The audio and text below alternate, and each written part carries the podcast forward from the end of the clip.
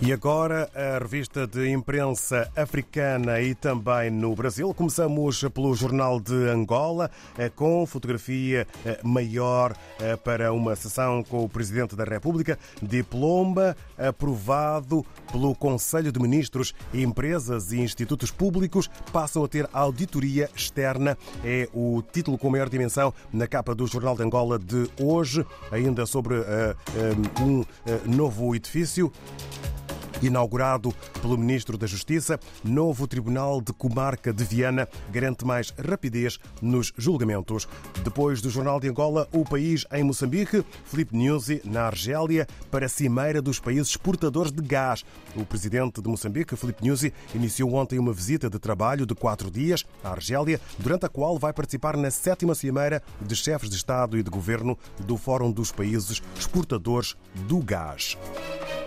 Destaque fotográfico para uma multidão. Deslocados do terrorismo reclamam de falta de comida em Herati. É também chamada de atenção eh, com eh, foco fotográfico eh, na capa do jornal O País em Moçambique. E por Cabo Verde, segundo a agência Infopress, Cabo Verde e São Tomé e Príncipe entre os mais livres em África. Freedom House é, aliás, o tema para a Hora dos Ouvintes. Está na imprensa cabo-verdiana. E um outro título, de acordo com a Infopress, Portugal, Cabo Verde, aposta em Encontros e conferência para promover destino na Bolsa de Turismo de Lisboa começou ontem, está a decorrer.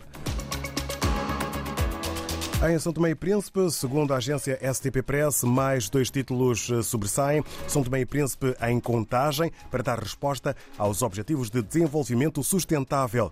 E Emerson Kinda, considerado um dos mais promissores jovens artistas de São Tomé e Príncipe. No estado de São Paulo, e já estamos com o Jornal do Brasil em mãos, G20 em São Paulo discute tributação, desigualdade e meio ambiente. A fotografia fotografia.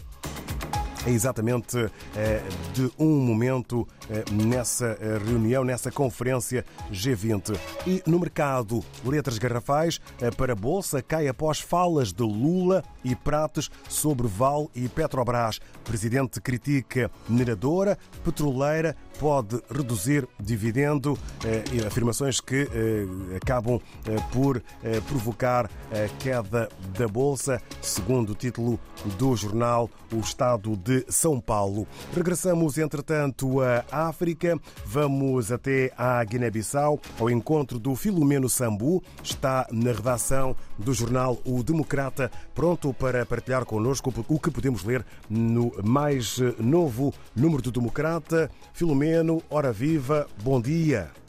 Ora, viva, muito bom dia, ouvintes da RDP África. Sejam bem-vindos a mais uma edição de Revista de Imprensa do jornal O Democrata da Guiné-Bissau.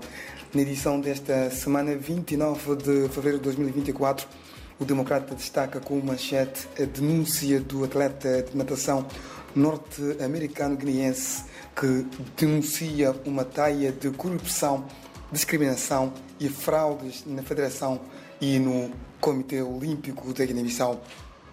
O jornal destaca em título Federação de Natação, atleta denuncia teia de corrupção, discriminação e fraudes na Federação e Comitê Olímpico da Guiné-Bissau. No interior pode ler-se que Chifiweka Baleka, atleta norte-americano guineense que representa as cores nacionais na modalidade de natação, denunciou a existência de teia de aranha de corrupção, discriminação e fraudes na Federação de Natação e a nível do Comitê Olímpico da Guiné-Bissau, afirmando que foi alvo de traição e discriminação na Federação de Natação. O jornal destaca ainda na sua capa principal as reações das diferentes entidades que intervêm no setor de caju depois do anúncio de preço básico para 2024. O anúncio público de atualização de cadernos eleitorais para as eleições eh, legislativas antecipadas que deverão acontecer antes de junho deste ano e o incêndio no quartel do setor de Cacheu, norte do país. Sobre estes três destaques, o jornal escreve campanha de caju 2024. Produtores dizem que o preço base de 300 francos faz é aceitável e exportadores alertam que não é viável. Governo desembolsa mais de 2 bilhões de francos faz para atualização de cadernos eleitorais. Quartel de Cacheu, vítimas de queimaduras de incêndio fora de perigo. É tudo. Muito obrigado a todos os ouvintes da RDP África que nos acompanham todas as quintas-feiras.